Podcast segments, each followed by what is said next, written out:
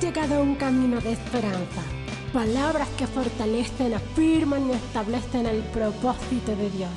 Un camino de esperanza es una vida con Jesús. Damos gloria a Dios en esta hora y damos gloria al Dios Padre, al Dios Hijo y al Dios Espíritu.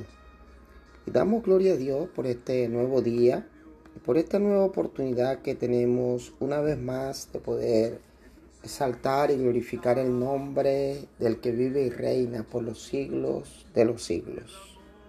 La palabra de Dios en el libro de Hebreos, en el capítulo 11, nos enseña que es pues la fe, la certeza de lo que se espera y la convicción de lo que no se ve. La fe es esperar en Dios. Es estar convencido en Dios de que aunque no veamos lo que necesitamos o lo que estamos esperando, Dios lo va a entregar, Dios lo va a hacer. Dice que Él no es hombre para mentir ni hijo de hombre para arrepentirse.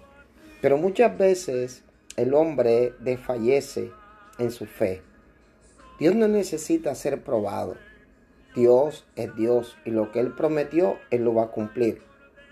A veces actuamos como actuó Gedeón en el libro de jueces, en el capítulo 6, en el verso 36, después de haber tenido una conversación con el ángel de Dios, después de haber tenido una conversación con el mismo Dios, Gedeón puso a prueba a Dios. Y Gedeón dijo a Dios, verso 36, quiero saber si de verdad o si de veras me vas a usar para librar a Israel.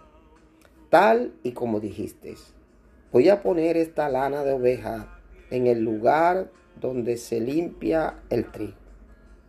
Si por la mañana la lana está mojada del rocío, pero el suelo alrededor está seco, sabré que de veras me vas a usar para salvar a Israel.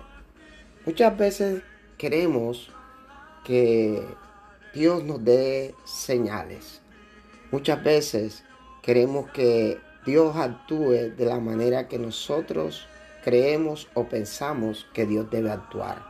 Pero realmente nosotros tenemos que tener la confianza de saber que Dios es real, que Dios es real y que lo que Él prometió, Él así, así lo hará, por su nombre, por lo que Él es, por su esencia.